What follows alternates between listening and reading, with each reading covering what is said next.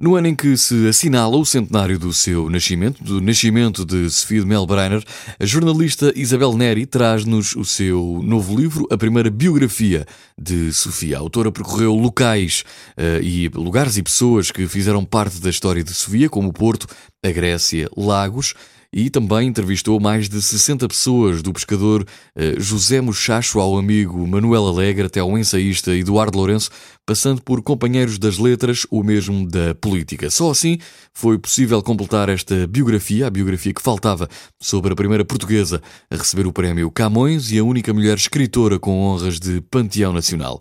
Sofia de Melbreiner Anderson, a biografia da jornalista Isabel Neri, é um livro que vale muito a pena.